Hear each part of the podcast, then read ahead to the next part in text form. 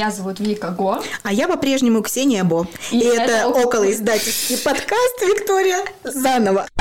Привет, меня зовут Вика Го. А я по-прежнему Ксения Бо. И это около издательский подкаст Пап книжных баб. Сейчас я работаю в бюро «Литагенты существует».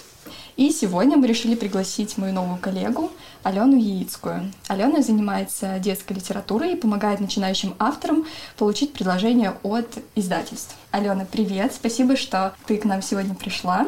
Познакомься с моей ведущей Ксенией. Да, привет, Алена. Привет, привет. Спасибо, что позвали меня в гости. Я с удовольствием пришла к вам. Итак, Теперь я беру слово. Хочу рассказать чуть побольше о том, почему вообще мы позвали Алену. Мы внезапно поняли, что нам интересна детская литература, хотя раньше даже в каких-то чаекофейных разговорах у нас с Викторией, кажется, про детские книги речь не заходила. Мы поняли, что нам обязательно нужен эксперт, потому что начали в разговоре всплывать вопросы, на которые у нас с Викторией ответов не нашлось. И мы сегодня будем пытать Алену. Алена, готовься. На слове пытать я напряглась. Надеюсь, больно не будет. Ну, э, ну это как пойдет. Тебе повезло, что ты сейчас находишься удаленно. Да, значит, прежде всего хочется разобраться с понятиями. Давайте обсудим, каковы же критерии детской книги и вообще, какие книги можно назвать детскими. Вот здесь э, сразу передаем слово нашему эксперту. На самом деле этот вопрос меня удивил, потому что я не литературовед, я не историк там, литературы, я издатель, и передо мной никогда не стоял вопрос, а что такое детские книги? И я хорошенько задумалась, а что же такое детские книги, когда сейчас ты спрашивала. Ну, на самом деле, ответ простой. Детские книги — это все те книги, у которых читатель ребенок. Вот и все, так просто. Обычно э, ребенком считается человек до 16 лет, но для меня детские книги — это книги обычно до 14 лет, э, потому что там 14-15 начинается литература Young Adult. Это по факту молодежная литература. Поэтому а, если книга предназначена предназначена для э, ребенка до 14 лет, то это детская книга. Э, могут быть нюансы. Э, есть книги, которые написаны для взрослых, но могут их читать дети. Особенно это классика, потому что ну, детская литература, она сформировалась как э, такое отдельное направление, и когда стало понятно, что читатель, ребенок это какой-то необычный читатель, примерно в середине XIX века. И, в принципе, все, что писалось до этого, и даже многое, что писалось после, эти книги могут читаться и детьми, и взрослыми. Я хочу вернуться на шаг назад к тому, когда ты описывала, что же такое детская литература, и сказала, что эта литература, главный читатель которой – ребенок. И вот что я в связи с этим обнаружила. Посмотрела я на свою домашнюю библиотеку. Сразу скажу, детей у меня в доме нет. А, я вот э, сама по себе уже такая взрослая тетенька. И смотрю я на свои книги и понимаю, что процентов 70 всех книг, которые у меня есть, это та самая детская литература. Ну, сам собой, соответственно, возник вопрос, что со мной не так? Я что, какая-то дико инфантильная? Да нет. А что же тогда? И, в общем, когда я об этом думала, я поняла, что детская литература для меня это некий способ прорабатывать какие-то внутренние проблемы, внутренние затыки. А, для примера приведу книги, которые у меня есть, которые я очень сильно люблю. Это, например, э, книга о дедушке в костюме. Это книга зарубежного автора. Она про э, смерть дедушки, собственно. Ну и, пожалуй, еще две книги упомяну. Это Григорий Остер «Вредные советы». Обожаю эту книгу. Как только становится грустно, я открываю рандомную страницу, читаю, и вот мне уже весело. И книга Сергея Козлова – это истории про ежика и медвежонка. Но до того она теплая и добрая, что даже когда плохое настроение, ты ее читаешь, и становится, не скажу, что весело, продолжает быть грустно, но как-то очень светло-грустно. И э, я, когда, значит, на свою библиотеку смотрела, поняла, что книги могут быть инструментом укрепления личности взрослого человека. Виктория меня троллила уже на эту тему неоднократно. Виктория, можешь это сделать в прямом эфире. Пожалуйста, у тебя есть такая возможность. Звучит как тема исследований, диссертации. Да, видимо, у меня немножко так мозг устроен. Я так формулирую. Так вот, собственно, у меня, Алена, к тебе вопрос. А есть ли у тебя вот такие детские книги, которые на самом деле, ну, не сказать, что и детские, которые ты читаешь, читаешь, когда у тебя наступают какие-то непростые времена, тебе грустно, может быть тяжело. Чтобы прям открывать книгу, да, когда грустно, тяжело, наверное, в последнее время это сложно, потому что здесь есть особенность ну, в целом издательского подхода, да, есть профдеформация чтения, и чтение — это работа. Но э, если говорить про те книги, которые попали мне в самое сердце и, да, трогают за какие-то внутренние переживания, э, то я бы назвала «Настоящую жизнь» Жакамина Гайсбаро, которую мы издавали в МИФе. Это книга Ребекки Доттример. Ребекка Доттример — известная французская иллюстраторка, и это была ее первая книга, где она была была и автором текста, ну и автором иллюстрации, само собой. И эта книга, которую я увидела во Франкфурте, э, тут же попросила у издательства файл. Она на французском языке, и я э, ее пересказывала для своей команды, чтобы ну, рассказать, э, что там за сюжет внутри. И пока писала пересказ, плакала. потому что это история одного героя, жизнь с самого начала и до самого конца. И Ребекка невероятно трогательно эту историю рассказывает. Когда мы работали над книгой, тоже было у всей команды много трогательных э, моментов. И она, конечно, трогает э, именно взрослую душу. И мы, когда уже выпустили книгу, нам многие читатели, те, с кем я пообщалась, говорили, ну, кажется, это же история для взрослого. Взрослый может считать вот такую сюжетную линию, а ребенок не может, э, ну, как бы все это осознать. У нас была тоже такая внутри команды дискуссия, но мне кажется, что эта книга повод для взрослых взрослого обсудить с ребенком многие как раз такие важные темы, как жизнь, смерть, детство, семья, мечты в детстве и то, как они могут реализоваться или исчезнуть во взрослой жизни. Вот, поэтому я очень люблю эту книгу. Я скорее, наверное, мысленно к ней иногда обращаюсь. И даже вот, например, если прям из совсем личного, у меня сейчас маленькая дочка, ей 7 месяцев. Ребекка Доттремер, она невероятно в этой книге, на мой взгляд, показывает, как появлялись дети дети же камина, как они ждали одного, а потом ждали еще чуть-чуть, и появился вот этот ребенок, а потом подождали еще немножко, и появился вот этот. Такие трогательные моменты я в голове скорее прокручиваю. Но не всегда нужно для этого открыть книгу, если честно. Угу. А вообще в целом, вот в детской литературе ты видишь потенциал как в инструменте для взрослого лучше понимать себя? Я думаю, что для лучшего понимания себя все инструменты хороши. Если для кого-то работает детская литература, это здорово. Я думаю, что это вполне может работать. Есть еще другие книги, которые бьют да, в какие-то такие травмы взрослого, если можно так сказать мы, мы сейчас говорим про детские книги, да, и во многом говорим именно про художественную литературу. И художественная литература, она про внутреннее развитие, про то, чтобы внутренне подготовить ребенка ко взрослой жизни. Поэтому она знакомит ребенка со многими сложными понятиями, как раз про смерть, про старость, про болезни, про взаимоотношения, как дружить, как общаться, как обижаться, как злиться и, ну, и так далее. И, в принципе, это все, зачем взрослый человек э, приходит потом к психологу и разбираться со всеми этими темами. Поэтому, конечно, может, как издатель я не буду, скорее всего, например, издавать детскую книжку, думая, что это книга для взрослой аудитории. Ну, просто потому что это тяжело в коммуникации при продвижении использовать. У меня, например, нет понимания, какое количество взрослых людей осознанно покупает детские книги. Знаешь, у меня э, есть подруга, которая обожает детские книги. Она тоже работала в издательстве, и она постоянно ходила на всякие распродажи, заказывала в интернете детские книги. И так случилось, что ей пришлось уехать из страны, а накануне она накупила очень много классных детских книжек и даже не успела их прочитать. И когда она уезжала, она эти книги просто подарила своим подругам. И сейчас, когда мы с ней общаемся, и я ее спрашивала, каково тебе в другой вообще стране, грустишь ли ты по дому, и первое, что она вспомнила, она сказала, что вот я уехала, книжки оставила, такие классные детские книги. Вот мне, говорит, вообще в жизни много на что жалко тратить деньги, а вот на детские книги я никогда не жалею. Э, я вот поддержу Викторию. Может быть, у нас с Викой круг общения специфический, а может быть и нет. Потому что вот когда Вика сейчас рассказывала про свою знакомую, у меня в голове сразу всплыли две моих очень хороших знакомых, которые обожают детские книги, и они очень честно говорят, что у одной, кстати, есть дети, э, она говорит, да, конечно, когда-нибудь они эти книги, наверное, посмотрят, там такие классные иллюстрации, но это книги для меня. И она э, их коллекционирует, но что самое важное для меня, как бы она это правда делает для себя, не для детей. Дети тут как бы вторичная аудитория.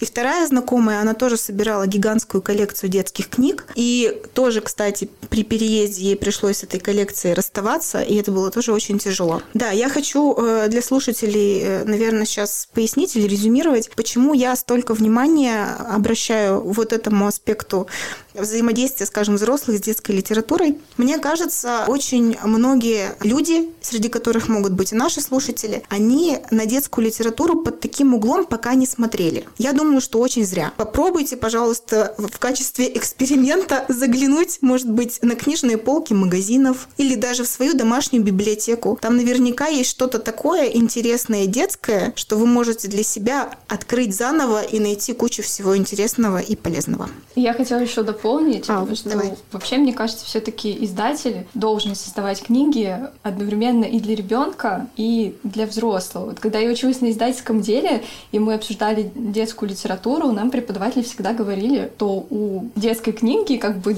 две целевые аудитории. Тут, наверное, ты меня как маркетолог поймешь, что, в принципе, когда издатель готовит книгу, он ее как бы с расчетом все-таки на взрослого тоже делает, потому что конечное решение о покупке принимает все все-таки родитель. И задача издателя сделать книгу такую, чтобы она не только ребенку понравилась, но и взрослым, потому что взрослый платит деньги. Под таким углом, если посмотреть, вот в твоей практике, когда ты работала в МИФе, вы как-то пытались, даже, может быть, с точки зрения там обложки или иллюстрации, сделать книгу такой, чтобы она еще и взрослым понравилась? Да, ну, на самом деле вы абсолютно правы. То есть мы сейчас под таким, ну как бы одним ракурсом говорили, и я все искала момент, который добавить про родительскую аудиторию. У книги разный покупатель-читатель, у детской книги. И это, ну, это особенность всех детских вообще товаров. И, конечно, невозможно делать детскую книгу, не держа в голове взрослого. Это правда. Но при этом нужно держать в голове обоих. И я, в принципе, с вами абсолютно согласна, что много взрослых, которые любят детские книги. Я одна из них них. Точно так же перед отъездом раздавала детские книги, а теперь прошу их э, собрать и отправить мне обратно. Книгу в любом случае выбирает родитель, и нужно попасть к ребенку через, э, чаще всего все же через маму. В России как минимум основной покупатель вообще книг женщина, а детских книг мама. И в принципе все самые успешные э, книги, особенно такие, да, текстовые, которые там от 9-10 лет, наиболее успешны на рынке, это те, которые интересны и взрослой аудитории, то есть и читают и дети, и родители. Ну, как бы Гарри Поттера тут можно лишний раз не упоминать, которую прочитали все. А какая это книжка, детская или взрослая? А у меня возник вопрос. А вот скажи, пожалуйста, бывало ли такое, что ты сидишь, рассматриваешь материалы от авторов, которые к тебе приходят, как к литагенту, и вот какой-то материал тебе как маме, ну, очень нравится. Но как литагент ты смотришь на него и понимаешь, не возьмусь. Было такое? Ну, тут нужно понимать, что пока как мама я гораздо менее опытна, чем как э, издатель. И во мне издатель давлеет там даже на те книги, которые я своему ребенку сейчас покупаю. Вот, поэтому прям вот такого нет, никогда не было. Ты сказала, что сейчас больше книги выбираешь как издатель, а не как мама. Вот э, расшифруй, пожалуйста, что имеешь в виду.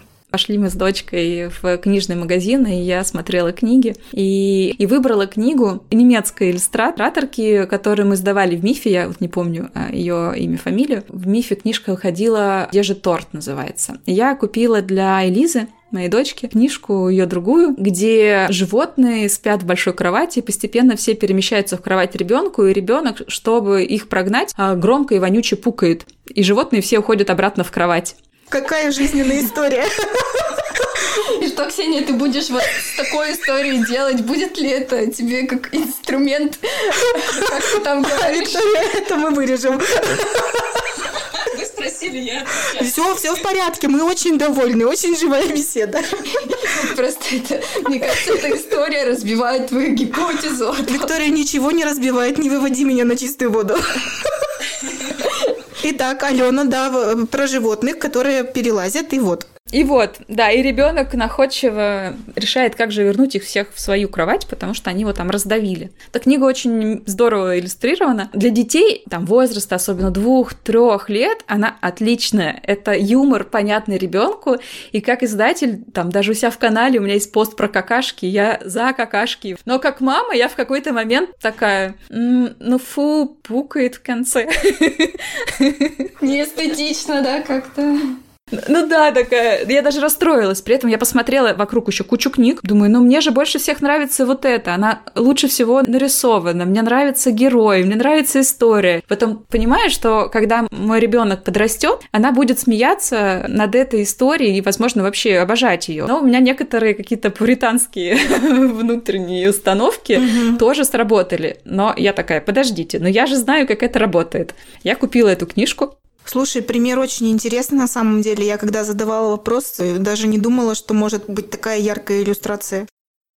У меня в связи вот с этой историей есть вопрос, связанный с европейским книжным рынком. Раз ты сейчас живешь во Франции, и тебе интересно исследовать, как вообще устроено в этой стране, вот э, мне, как человеку, немного связанной французской культурой, так как я учила этот язык, и учить язык без да, каких-то культурных особенностей невозможно, и вот у меня почему-то в сознании сформировалось такое видение французской литературы, что вот она более такая свободная, да? Вот расскажи, пожалуйста, твои впечатления от похода в книжные магазины. Ты видишь вот разницу между выбором тем? Присутствует ли, например, у французских издателей такое, что они стремятся, например, говорить про половое воспитание, какие-то вот такие сложные темы, которые сейчас, например, на российском рынке, ну, вообще очень сложные издать? В принципе, у меня есть тоже такое впечатление от э, французского рынка, что в нем норма сильно шире, чем норма у нас в России. И у меня, если честно, есть такое ощущение, в принципе, от Франции, даже потому, как люди одеваются. Я, например, поняла, что я могу себя тут чувствовать в каких-то моментах, ну, какие-то странные более вещи начала носить, там, шляпу мне подарил муж, это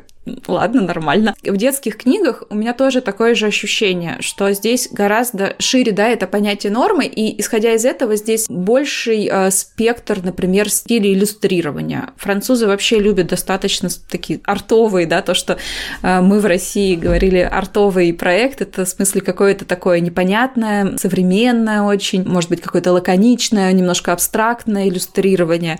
Вот здесь очень много таких книг. При этом спектр вот от таких совсем непонятных понятных до вполне себе более понятных стилей иллюстрирования с там, красивыми какими-то элементами, более классическое в нашем понимании. С точки зрения тем, тоже есть такое ощущение, потому что во Франции очень много, я вижу в детских книгах, направленности на такие моменты, как принятие там себя. Есть целые детские серии, где про вот про свое такое взаимоотношение. Отдельные книжечки там, а если я ссорюсь с братом, а если у меня там проблемы в школе, а если еще что-то, и это очень, ну, какой-то, да, психотерапевтический эффект, наверное, имеет. Киваю изо всех сил всеми частями тела, которыми можно. Ура! У нас в России сейчас очень много независимых и не только независимых издательств, и вообще много очень хороших детских книг. Но при этом все же мне кажется, что здесь больше внимания уделяется вот какой-то задаче вырастить такую здоровую, принимающую себя, толерантную для окружающего всего вокруг личность. И поэтому здесь можно говорить в детских книгах и про какашки, и про какие-то, ну, прям тяжелые вещи, какие, не знаю, травматичные, да, события. То есть здесь гораздо меньше какого-то цензурирования, при этом не только государственного, но и внутреннего у людей, насколько я вижу. При этом еще в детских книгах, но здесь огромная комиксовая культура. Соответственно, есть еще комиксы, это книги, на которых выросли поколения. Вот поэтому в целом, да, у меня есть ощущение, основное мое ощущение, что границы нормы и границы возможного в детской литературе, оно сильно больше, здесь сильно шире, у меня вопрос в связи с этим. Вот литература, которая сейчас в России направлена на внутренний мир ребенка, это, как правило, литература русскоязычных авторов или это литература переводная? чаще всего переводная, на мой взгляд. Ну, то есть у меня нет прям статистики, но мне кажется, что это в основном переводная литература. Ага, то есть наших авторов еще надо взрастить, так сказать. Да, ну то есть такие книги нашими авторами появляются, они есть примеры, но в принципе все такие тенденции, они в первую очередь через переводную литературу приходят. Угу. А вот из последних книг, которые тебе в руки попадали, когда вы, может быть, с дочкой ходили по магазинам, вот берешь ты книгу а, детскую, смотришь на нее и понимаешь, ага, вот эту конкретную книгу во Франции издать смогли, а в России я бы ни за что и никогда эту книгу не смогла издать, потому что мне бы палки в колеса Нет, воткнули. Ты что воруешь мои вопросы? А, да мы просто с тобой, Виктория, в одну сторону, как говорится, смотрим. Вот, мне жутко интересно вот про это узнать. У меня сегодня такая какашечная тема, простите, была очень красивая книга книга на эту тему. А почему бы она у нас не вышла? Потому что у нас родители такие фу-фу-фу. Зачем детям э, читать про какашки? В принципе, общество, оно такое более пуританское. Ага. И мы часто сталкивались э, с, с таким восприятием того, что ну, ну, вырастет, наверное, какого-то неправильного человека, но в целом, конечно, люди здесь в Европе вырастают и, и забывают про эти книжки, а в детстве просто посмеялись. Я подумала, знаете, про какую книжку? Мне была книга, которую я увидела, она мне очень понравилась. И не то, чтобы прям нельзя-нельзя было бы ее в России выпустить, но я думаю, что ее продажи были бы сильно меньше. А, была книжка-картинка, которая очень интересно была нарисована. То есть ты открываешь книгу, и там сначала нарисовано что-то, ты не понимаешь, что это. Какой-то странный ракурс. А потом переворачиваешь, там уже показан другой ракурс, более обычный. И оказывается, что до этого был показан ракурс ребенка. Что он маленький, он сидит или стоит, он совсем маленький, и он все видит в другом ракурсе. Круто. То есть там были, например, какие-то большие сапоги резиновые, которые я даже не поняла, что это сапоги, пока не перевернула страницу, как он видит там стол, качели, машину. Но я подумала, что очень классно изображен мир глазами ребенка, но при этом там почти не было текста. И это такая идея у российской э, как раз родительской аудитории, да, те, кто покупает книги, есть четкая связка детской книги и полезности и еще ее цены. И если там нету текста и нету какой-то очень прикладной полезной идеи, такую книгу очень тяжело продавать издательствам, магазинам. Поэтому я бы, скорее всего, такую книгу не, не взяла бы в портфель в России, хотя ну, меня эта идея впечатлила сама по себе. И, кстати, на этой книге было написано, что вот в этом году, 2023, в том регионе, в котором я живу, все женщины, которые родят ребенка вот в этом регионе, получат в подарок эту книгу. Моя дочка родилась здесь, и нам тоже подарили книгу, совершенно, на мой взгляд, потрясающую, но с иллюстрированием, со стилем иллюстрирования, который бы не прокатил бы в России. Сейчас живешь вообще в другой стране, в другой культуре, и ты понимаешь, какие там есть классные книжки, да, и которые было бы полезно вообще издать в России, но ты понимаешь, там, как маркетолог, да, как литоген, ты понимаешь, что такие книги либо не будут пользоваться популярностью, либо в силу какой-то цензуры, да, они не смогут появиться на, на российском рынке. Вот какова будет твоя стратегия, если к тебе придет автор с какой-нибудь такой же, допустим, какашечной темой, и ты подумаешь, блин, так классно, классно, вот здорово было бы такую книгу издать, но ты понимаешь, что ты все-таки на российском рынке работаешь. Вот как ты будешь с этим противоречием у себя в голове бороться? Какое то решение, да, примешь? И что говорить автору будешь в этом случае? Вот это тоже интересно. Ну, это на самом деле то, о чем мне приходилось достаточно регулярно думать, когда я работала в МИФ детства. Мы отбирали книги, и с одной стороны есть задача продавать, да, ну то есть чтобы те книги, которые мы выбираем, они хорошо продавались, потому что что на это живет издательство и получает возможность дальше издавать книги. А с другой стороны, как мне кажется, у издателей, в том числе детских, есть более ценностные задачи по развитию рынка, да, по прививанию вкуса ребенку, по прививанию правильных ценностей. И как раз мне кажется, что здесь тоже важна очень издательская позиция, да, какие ценности, какие мысли, да, хочется транслировать.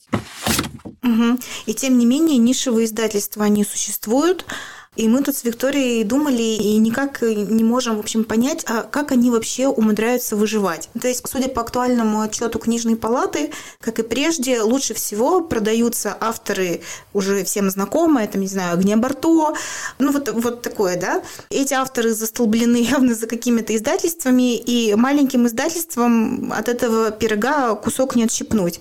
При этом они издают других авторов, молодых, новых, интересных, но которые пока никому не известны. Как им выжить в этой ситуации? Аудитория у этих э, книг будет априори не очень широкая. Продавать надо. Как? Ну, это правда очень сложно. У меня нет ответа как. Ну, то есть я видела разные издательства. Те, которые как-то пытаются выживать То есть книга, она окупается медленно, особенно если это маленькое издательство и маленький, например, тираж, соответственно, книга получается дорогая. Чем дороже книга, тем меньше да, аудитория ее может купить, и значит, нужно больше сил по продвижению. Значит, деньги возвращаются медленно, да, чтобы сделать какую-то новую книгу, но нужно, чтобы деньги возвращались. Да, я знаю примеры, где издательства, ну, не справились с этой задачей. У кого-то там получается. То есть, когда маленькое издательство, это очень тяжело набрать оборот, потому что оборот набирается, ну, портфелем. И нужны большие инвестиции для того, чтобы прям запустить издательство как какую-то бизнес-машину, да, которая начнет крутиться.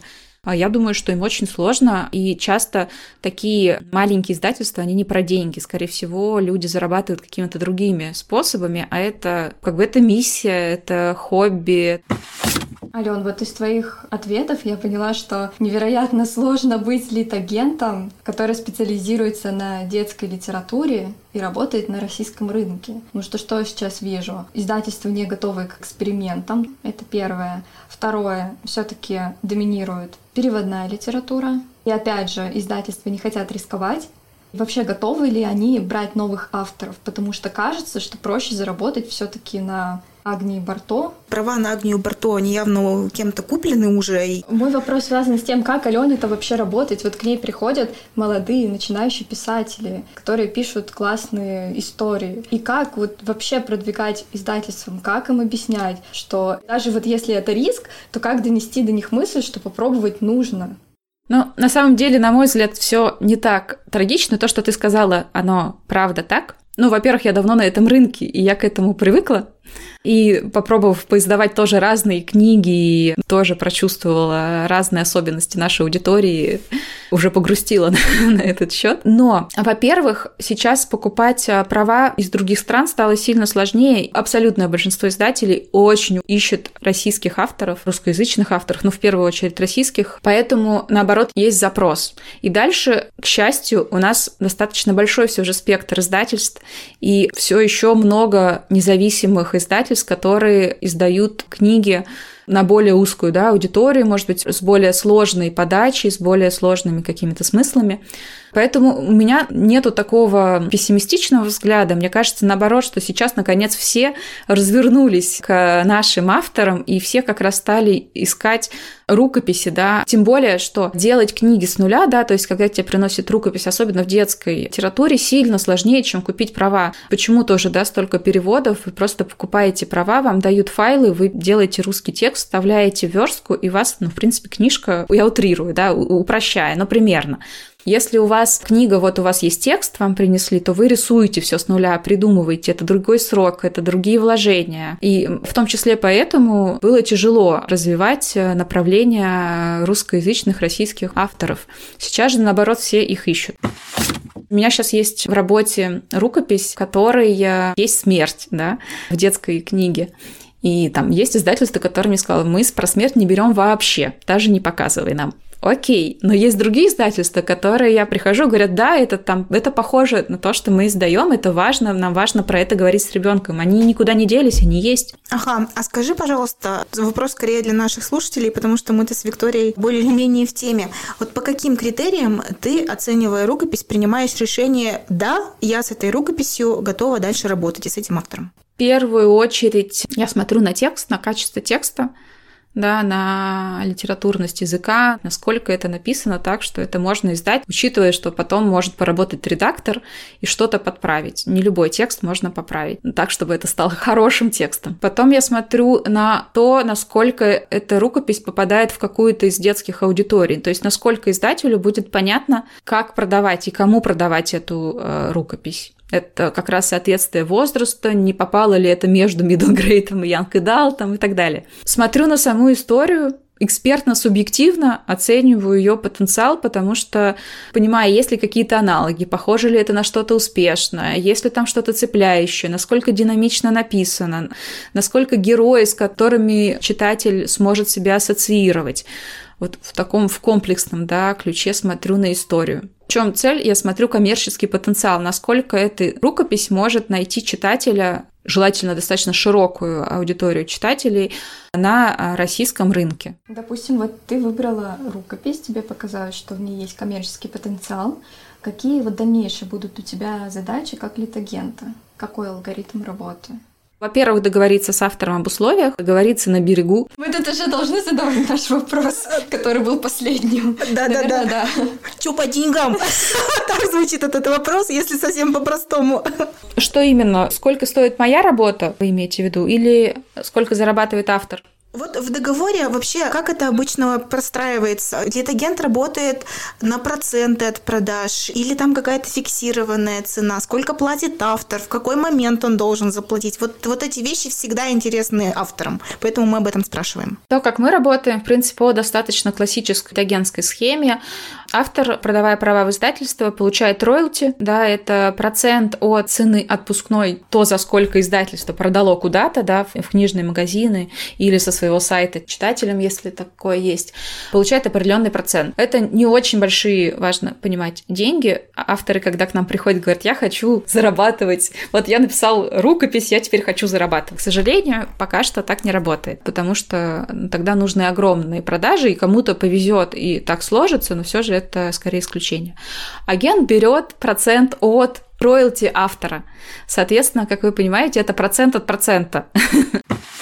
В нашем бюро, да, я в частности несу дальше рукопись разные издательства, и автор платит деньги, если есть договор с издательством. Дальше в момент получения роялти происходит отчисление агенту. То есть до этого момента, пока э, какое-то из издательств тебе не сказала ок, мы берем эту книгу, автор и агентству ничего не платит.